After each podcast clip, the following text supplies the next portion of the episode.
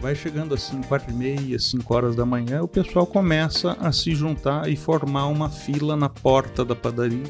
E assim, filas de 50, 60, 80 metros de pessoas, né? E todo dia a gente faz uma doação de 10 pãozinhos por pessoa né? Então eles encostam lá toda manhã, toda madrugada para pegar o pãozinho. Mas não é pão velho, não é pão que sobrou, nada disso. É um pãozinho que é feito para ser doado.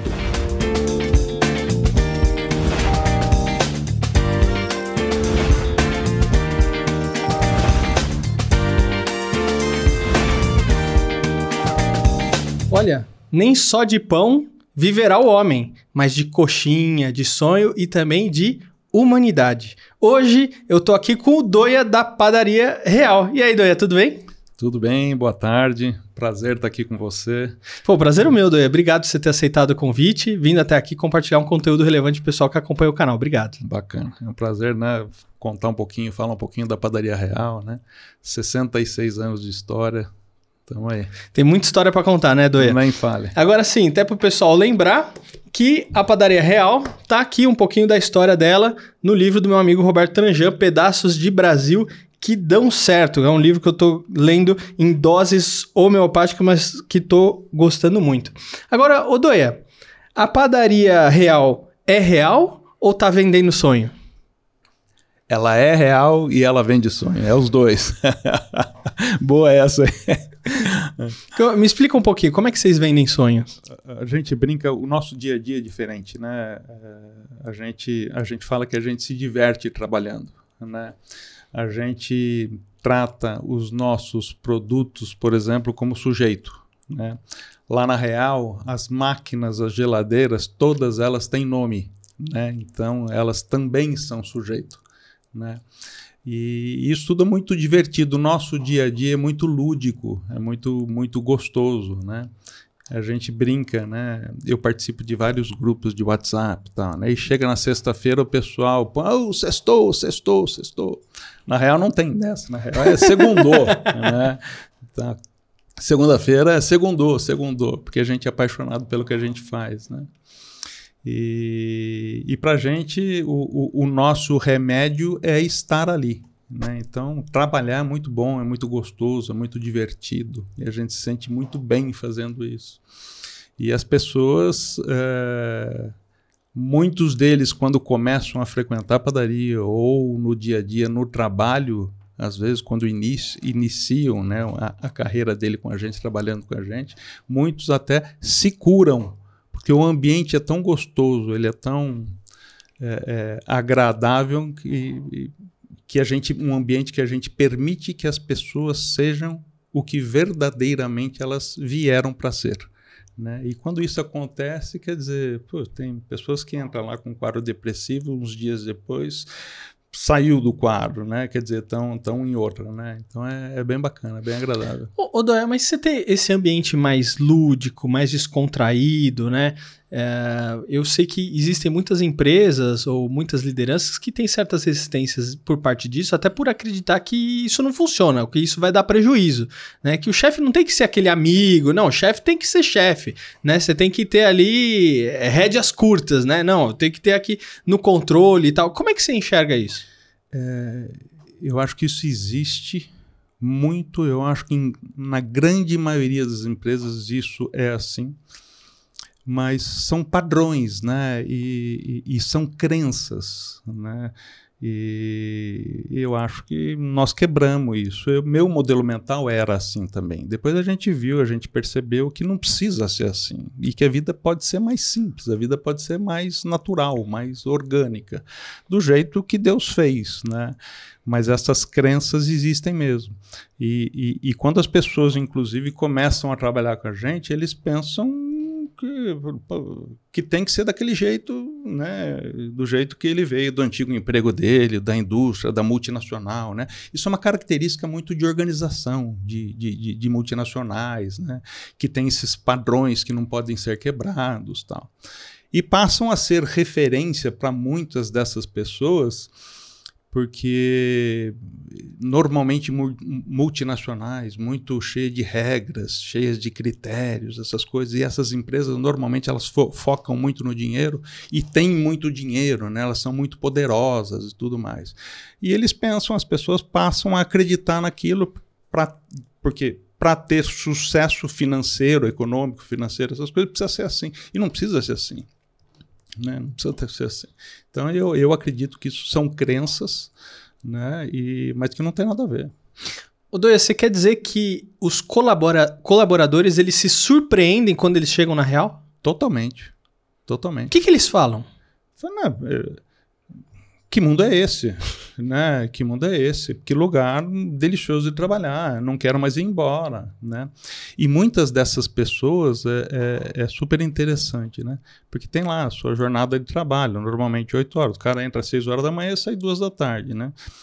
Muitos desses, não é 100% do time, obviamente, mas na, na grande maioria, né? Chega a hora do cara ir embora, ele não quer ir embora muitas vezes porque o ambiente de trabalho às vezes é mais gostoso, é mais agradável do que a casa dele, do que qualquer outro lugar, né? Então isso existe, isso acontece muito lá. Que loucura, é, que é muito loucura. Bacana, Fantástico. É bacana, é. agora eu queria que você explicasse é, para mim e para o pessoal que está ouvindo ou assistindo a gente o que, que é a fila feliz. Há muitos anos, né? A Real existe há 66 anos. E, e há muitos anos, assim, uh, a padaria ela abria às 5 horas da manhã no começo, lá atrás, né? Só que meia-noite começava a entrega dos pães, né? Então, as peruas combis e mais tarde os caminhõezinhos, à meia-noite encostava ali num portãozão que a gente tem e começava a carregar os caminhõezinhos, carregar as peruas para fazer entregas durante a madrugada nas fábricas, nos barzinhos, nos supermercados, nas casas, né?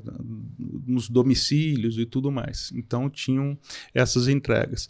E, e durante a madrugada as pessoas passavam por ali né, pertinho já das 5 horas da manhã, passavam na calçada e via aquele pãozinho quente sendo carregado, o leite e tudo mais, e a turma começava a pedir pão. E a gente dava pão. Né? É, e aí, isso estou falando há, sei lá, 40 anos atrás, alguma coisa assim. Aí, perto do horário de abrir, um belo dia, meu pai começou a, a dar pão para essa turma, né? para moradores de rua e tudo mais. E hoje em dia, né, desde então, já há 40 anos atrás, vai chegando assim, quatro e meia, 5 horas da manhã, o pessoal começa a se juntar e formar uma fila na porta da padaria. E assim, filas de 50, 60, 80 metros de pessoas, né? E todo dia a gente faz uma doação de 10 pãozinhos por pessoa né? Então eles encostam lá toda manhã, toda madrugada para pegar o pãozinho. Mas não é pão velho, não é pão que sobrou, nada disso. É um pãozinho que é feito para ser doado. É feito para ser doado. É, então é muito bacana, muito bonito de ver. Você passa na avenida na frente, você vê aquela fila enorme de gente, né? E, e aí isso foi batizado de fila feliz.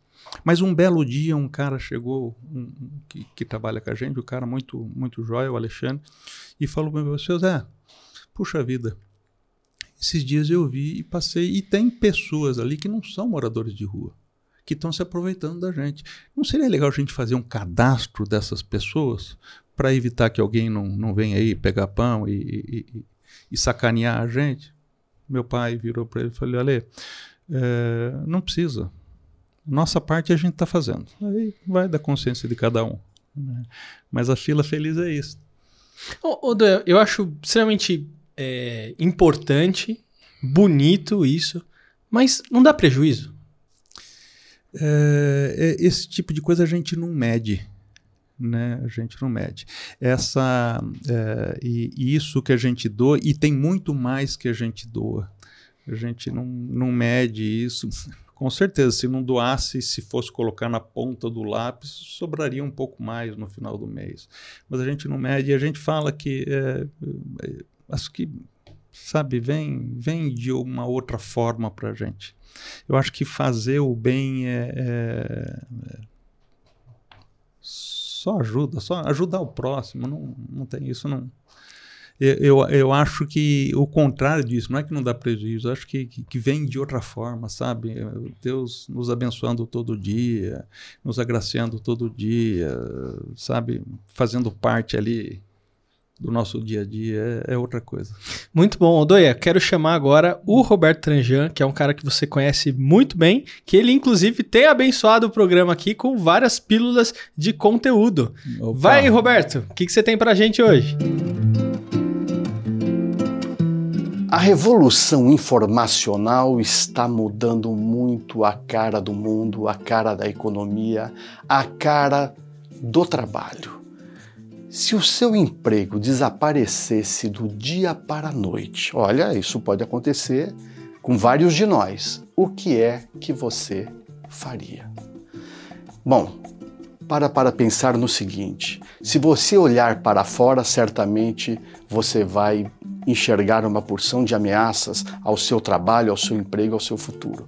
Mas se você olhar para dentro, você vai descobrir em você um superpoder e saiba que esse superpoder serve por uma porção de outras coisas, funções, cargos, trabalhos, atividades, projetos, empreendimentos. Fique de olho no seu superpoder. É ele que vai conduzir você para o seu melhor futuro. Muito bom, Roberto, sempre com conteúdo muito inspirativo, é, motivacional e sempre com algumas perguntas certas é, para a gente a respeito do nosso negócio e a respeito da nossa vida. E é uma pessoa que você caminha já há um tempo, você conhece muito bem. Odoi, agora eu queria te perguntar, o que, que é o Instituto Dona Maria? Dona Mara. Vou pegar da fila feliz, né? A gente, a gente faz uh, muitas doações. Né? A gente nem, nem sabe direito o tanto que a gente doa. E, e tem instituições lá em Sorocaba que a gente doa há muitos e muitos anos. E falei, puxa vida, a gente precisaria estar tá na hora da gente retribuir tudo de bom que acontece. A gente sobreviveu. Né? A gente pensou um grupo lá, minha família pensou, a gente precisa fazer alguma coisa para retribuir tudo de bom que acontece nas nossas vidas. E uma maneira da gente organizar todas essas doações e tudo mais. E aí a gente fundou um instituto chamado Instituto Dona Mara. A Dona Mara é minha mãe. Minha mãe, é, pensa assim numa pessoa do bem, que só fazia o bem. É... Que ajudava, assim, pessoas que a gente nem sabe quem, quanto, mas muita gente muita gente. É, virou mexeu, aparece alguém lá, bem sucedido, tal, não sei o que, olha, puxa vida, você é filha da dona Mara, olha, não sei se você sabe, mas sua mãe pagou meus estudos. Esse tipo de coisa. Sabe? Tem um padre famosíssimo lá em Sorocaba, o padre Vaguinho. É, a gente não sabia, mas minha mãe que pagou o estudo dele.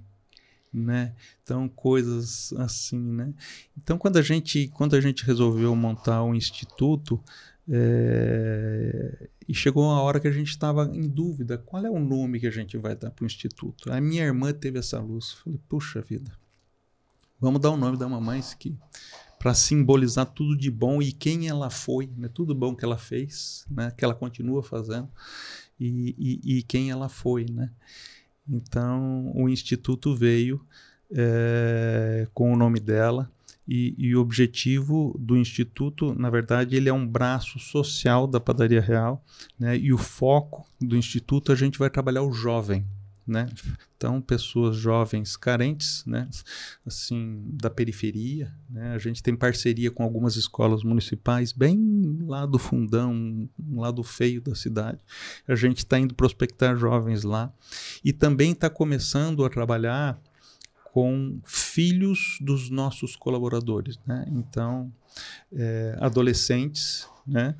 filhos dos colaboradores e alguns vindo dessas escolas, a gente está preparando o jovem é, para a vida e para o mercado de trabalho.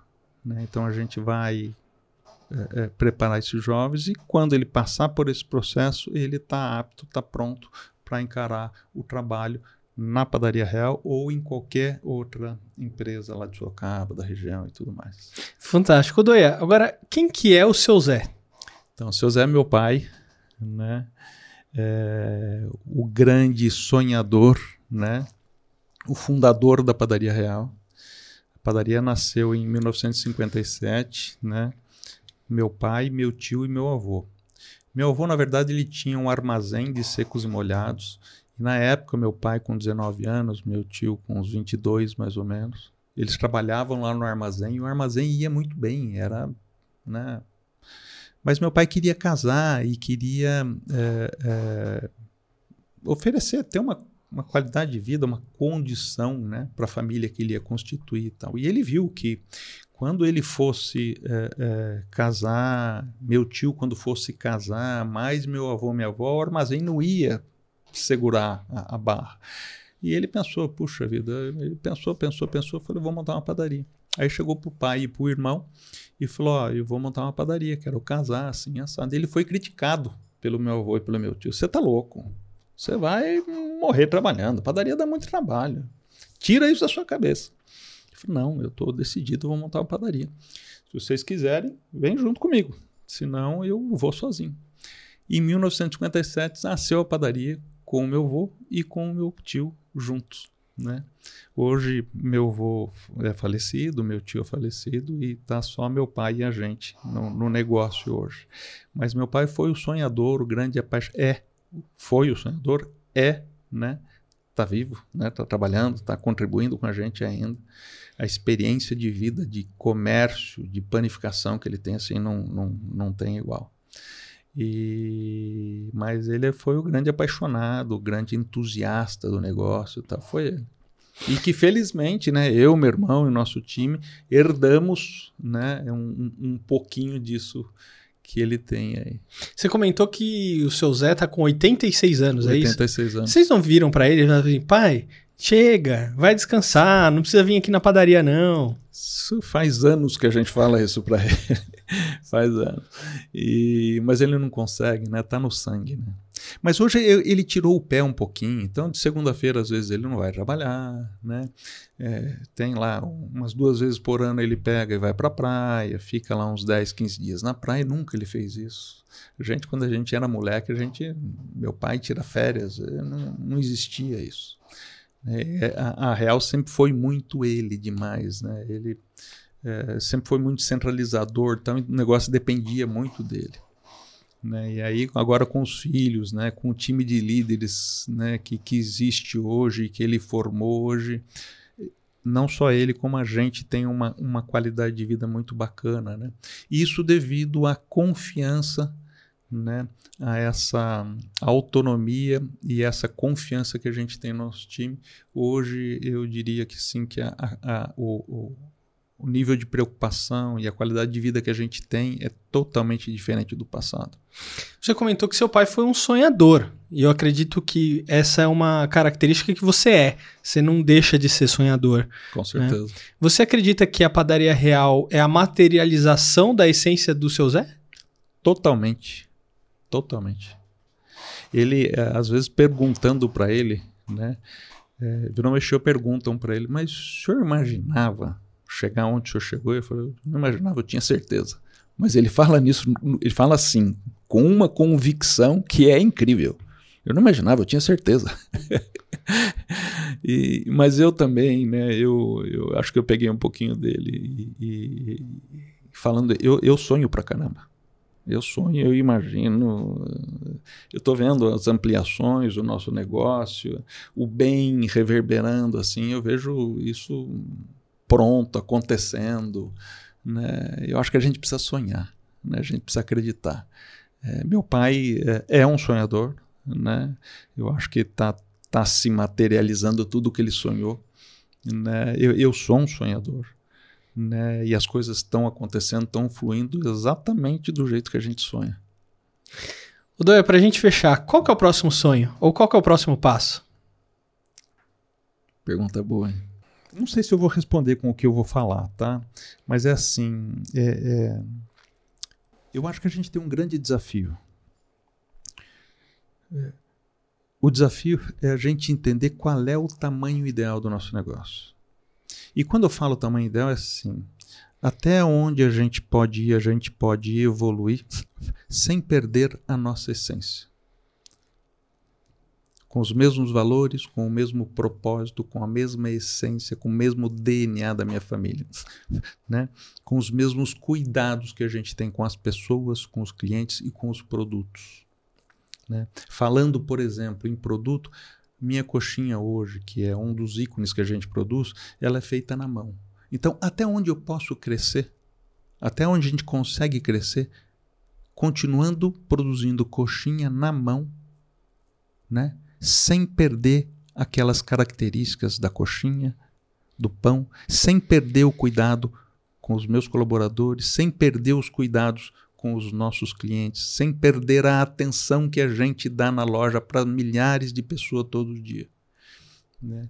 Então, eu acho que o desafio é até onde a gente pode ir, até onde a gente consegue segurar isso. Se, se você conseguir responder isso aí, você responde para muitos outros negócios também, né? É, né? Porque isso é um problema de é, vários negócios, é, que eles chegam num ponto, aí depois eles começam a expandir mais, mas vira uma meleca, né? É. Ou o atendimento cai, ou o produto fica ruim, alguma coisa eles acabam falhando nessa, nessa questão do crescimento. Mas, ó, eu tenho certeza do seguinte, que vocês vão continuar vendendo o melhor sonho possível. Eu não tô falando do sonho, aquele de creme, não aquele frito, que é uma delícia, que eu tenho certeza ali, mas estou falando dos sonhos realmente é, dessa parte humana que vocês trouxeram para o negócio. Então, parabéns para toda a família e parabéns para toda a equipe aí da Padaria Real. Amém. Muito obrigado. E olha, se você nos acompanhou até aqui, não esquece aí de deixar o seu like, o seu comentário, se inscrever no canal e ó, lembre-se, nem só de pão viverá o homem, mas de coxinha, sonho e humanidade. Vejo você no próximo episódio. Até a próxima. Tchau.